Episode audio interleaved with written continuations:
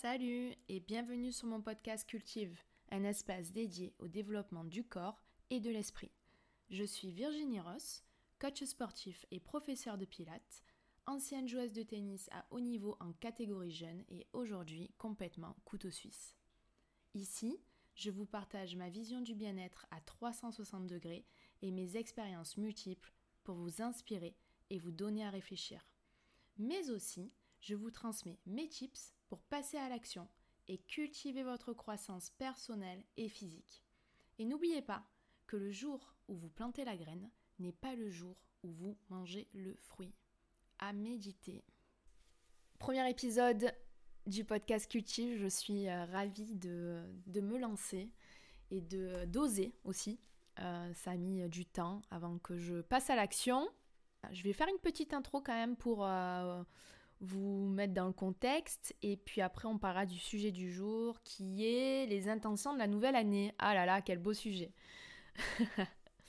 Donc, euh, ce que je voudrais dire déjà d'une part, c'est que j'ai choisi le format podcast parce que je trouve que c'est euh, un moyen d'être plus authentique. J'ai eu l'envie de euh, d'essayer d'autres choses, une autre façon pour pouvoir porter ma voix et vous montrer un petit peu plus l'envers du décor et avoir un, un, lieu, un endroit plus intime. parce que je trouve ça super intime en fait, les, le podcast. Euh, parce que vous m'écoutez dans vos oreilles et que vous êtes dans, je ne sais pas où vous êtes, vous pouvez être dans plein d'endroits différents. Et, euh, et, voilà. Et je ne sais pas à qui je parle, mais euh, c'est assez étrange aussi. Mais en tout cas, ça m'attire. Donc c'est pour ça que j'expérimente. Il y a une sensation de longue note vocale et j'adore ça. Euh, donc du coup j'ai mis vachement de temps à lancer euh, le podcast. J'ai quand même mis trois intros en quatre mois avec pas mal de stratégies d'évitement, de fuite, de procrastination. Ben oui parce que de toute façon c'est toujours plus simple et on le sait de choisir le confort euh, à tous les niveaux, même au niveau du sport.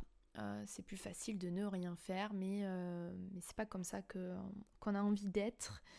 Euh, et c'est pas comme ça qu'on a envie de qu'on évolue et qu'on progresse. Donc euh, voilà, cette notion de croissance, elle nous anime et, moi c'est une valeur profonde euh, qui est importante pour moi. la croissance, l'évolution, l'apprentissage et les expériences. Donc me voilà, on y va. Après tout ça, je me suis posé la question, ok, c'est super, c'est bon, t'as fait ton intro, mais maintenant, qu'est-ce que tu vas dire? Pardon. Et là, euh, c'est sûr qu'il y a un océan de possibilités et euh, franchement, euh, c'est pas facile de choisir. Je me suis dit, ok, on est sur la fin d'année. la fin d'année, je, voilà, je me rends bien compte que on est un petit peu en dualité sur cette fin d'année, sur la fin d'année en général. Hein.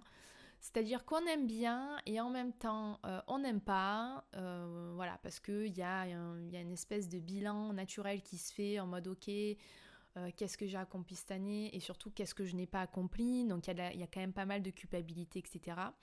Mais rassurez-vous, parce que 2024 n'est juste que la continuité de 2023, donc on va pouvoir mettre des choses en place pour aller en tout cas un peu plus dans la direction de là où on a envie d'aller. Et du coup, de se servir plutôt euh, de manière positive de l'élan de la nouvelle année. Moi, je suis pas trop team euh, résolution. Par contre, j'aime bien euh, l'élan et l'énergie que ça peut que ça peut procurer cette nouvelle année, une nouvelle nouvelle ère entre guillemets et donc du coup s'en servir pour euh, boum switcher sur le, dans le tunnel et euh, remettre un petit peu remodifier la trajectoire du nez de l'avion quoi pour euh, parce qu'on s'est peut-être un peu perdu et c'est ça arrive et en même temps on a besoin de réajuster en permanence.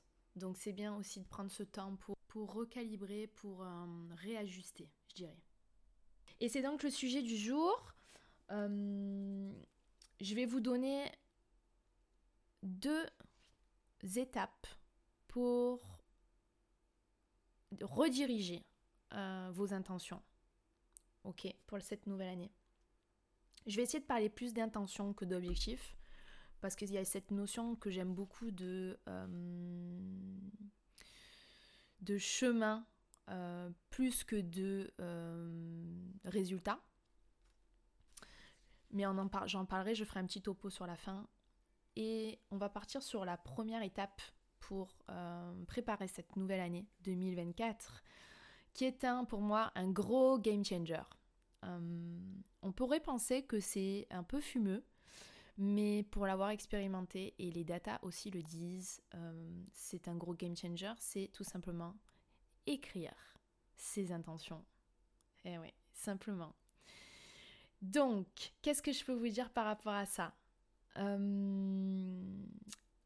Vous avez 42%, donc c'est pas mal 40% déjà, de chance de d'atteindre vos intentions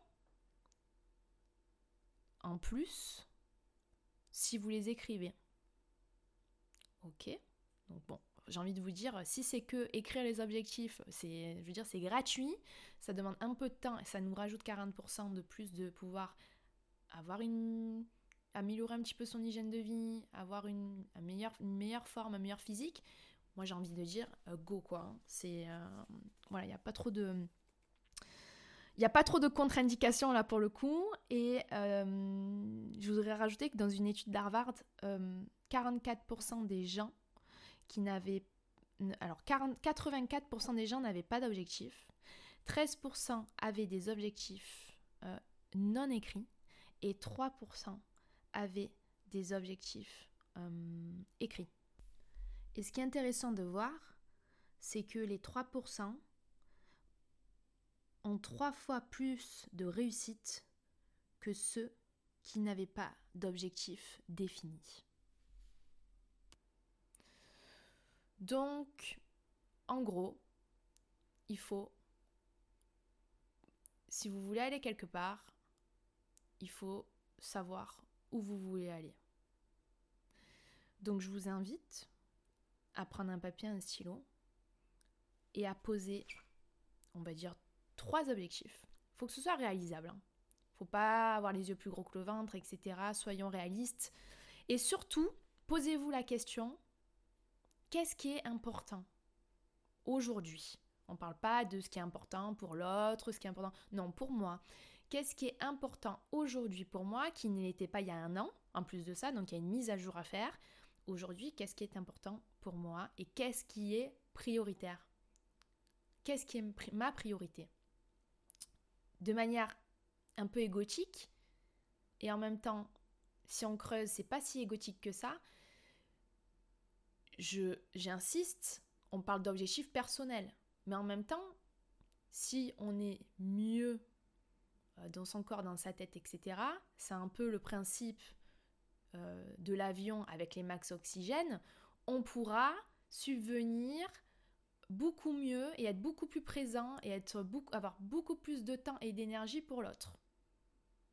Donc c'est pas si égoïste que ça au final. C'est nous, il s'agit de nous, c'est clair, mais c'est de nous pour les autres. Donc ça c'est le point numéro 1. Écrivez. Point numéro 2, pour euh, rediriger un petit peu euh, le nez de l'avion, euh, de mettre en, en face, parce que si vous écrivez comme ça, comme si c'était une lettre au Père Noël, vos intentions, en fait, il va rien se produire. Le pouvoir de l'intention, j'aime énormément, mais il y a un passage à l'action à faire aussi. C'est là où l'action intervient. En face de ces objectifs, vous allez pouvoir poser des actions. Mettre des actions, alors pourquoi pas, euh, on a dit trois objectifs, deux ou trois actions en face euh, qui vont pouvoir euh, bah, faire que vous allez dans cette direction. des exemples c'est, je ne sais pas, par exemple, je voudrais maintenir une activité physique régulière. Qu'est-ce que je vais pouvoir mettre en place en face pour maintenir une activité physique régulière Je vous donne un exemple très concret, pas pour prêcher ma, paroisse, mais un peu parce qu'au final, c'est quand même mon job. Prendre un coach sportif. Là, il est clair que vous allez maintenir une activité physique régulière. Deuxième exemple, je veux aller plus loin dans ma pratique personnelle. J'ai un objectif à atteindre précis. Je veux faire euh, Monte Cristo, la nage de Monte Cristo. Je veux faire un Ironman. Je veux courir 5 euh, km dans un trail. Bon, mettez des actions en face. Il y a des actions, il y a, plein de choses aussi gratuites que vous pouvez utiliser. Euh, il y a des ressources sur YouTube. Il y, a, vraiment tous les échelles. Il y a vraiment beaucoup de choses. Et faites en fonction de vous et de vos possibilités. Et par contre, à votre échelle, trouvez des actions qui peuvent faire que vous allez dans cette direction. Troisième exemple, qui est plus euh, sur du mental, je voudrais prendre, je veux d'ailleurs, on dit pas je voudrais, on dit je veux. Je déconstruis ce mythe parce que pour moi c'est do or do not, but there is no try. J'espère que vous parlez anglais. Très très phrase que j'adore. Je veux prendre du temps pour moi. Ok, qu'est-ce que je qu'est-ce que je mets en place? Qu'est-ce que je mets en action en face? Pour aller dans cette direction Eh bien, je vais faire de la place dans mon planning et euh, je vais faire des choix. Je vais choisir en fonction de mes priorités. Je vais enlever des choses et et, faire de la place. Je vais vous donner un exemple euh, assez euh, simple et, que vous allez très vite comprendre. Je pense que j'aurai plutôt un public féminin. Mais bon, j'espère qu'il y aura des hommes quand même qui, m'écouteront. Cette année, mon intention, c'était de travailler mon rythme et, euh, de réorganiser mon temps. j'ai fait une grosse réorganisation. Et j'ai fait des choix, par exemple, il y a six mois, que aujourd'hui, euh, où je récolte les fruits. Donc il y a cette notion de temps déjà. Donc il faut, euh, ça prend du temps de, faire des choix. Ça va pas être boom, switch, on and off. Je prends une décision, de suite il y a du résultat. Ça, pareil, il faut euh, prendre de la distance avec le résultat. Encore une fois, parce que c'est pas immédiat. Donc cette notion du temps, il faut faire péter le temps. Le temps n'existe plus. Vous prenez des décisions, il y a de l'inertie et euh, ça, va, ça va le faire si vous prenez évidemment les décisions. Exemple concret, cette année, j'adorais me faire les ongles, surtout chez ma prothésiste angulaire que je passais un super bon moment, c'était du self-care pour, pour, moi, etc. Euh, mais ça me prenait trop de temps. Donc, j'ai préféré enlever ce temps et du coup avoir des ongles naturels, et tant pis. Et j'ai préféré avoir ce temps et l'utiliser différemment. L'utiliser différemment, donc pour... Pourtant c'était du self-care, mais c'était pas dans mon échelle de priorité. Mon échelle de priorité, pour moi, il était plus dans me ressourcer euh, et me reposer à la maison ou alors euh, euh, de bouger parce que j'avais la sensation de faire beaucoup pour les autres et pas assez pour moi. Donc du coup, bon, j'ai fait des choix. Évidemment qu'on aimerait avoir tout, mais le temps est une ressource limitée, il faut choisir. Donc voilà, voilà pour l'exemple concret. Voilà, vous avez les deux étapes pour vous préparer, pour redonner un élan pour cette nouvelle année et euh, prendre cette énergie euh, du, bon côté de la force. Point numéro 1, écrivez vos intentions. Point numéro 2, mettez des actions en face. C'est simple.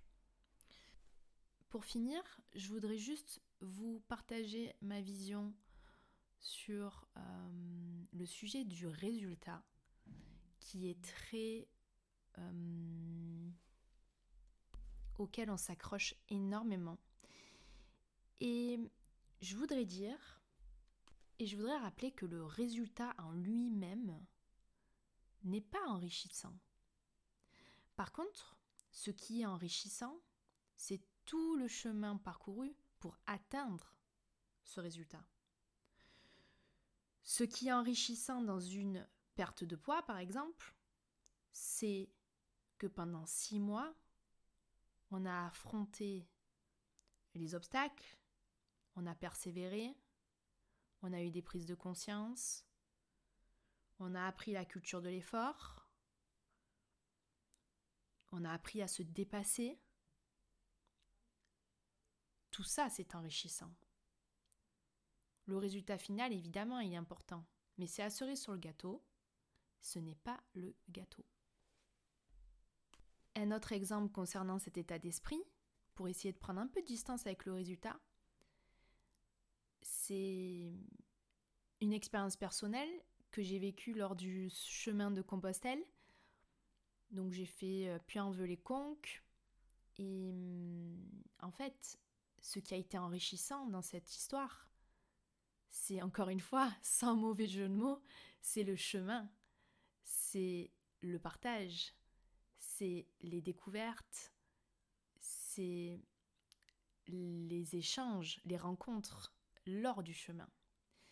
L'arrivée à Conques, oui, c'était... Hmm, il y avait de l'émotion, mais ce n'est pas ça qui, qui a été enrichissant dans cette aventure, c'est tout le chemin. Et donc je finirai sur cette fameuse phrase que j'aime beaucoup, qui est ⁇ Ce n'est pas la destination qui compte, mais le voyage. Je vous laisse sur ça. J'espère que ce premier épisode vous a plu. N'hésitez pas à laisser un avis pour donner de la force et venir me dire si ça vous a plu.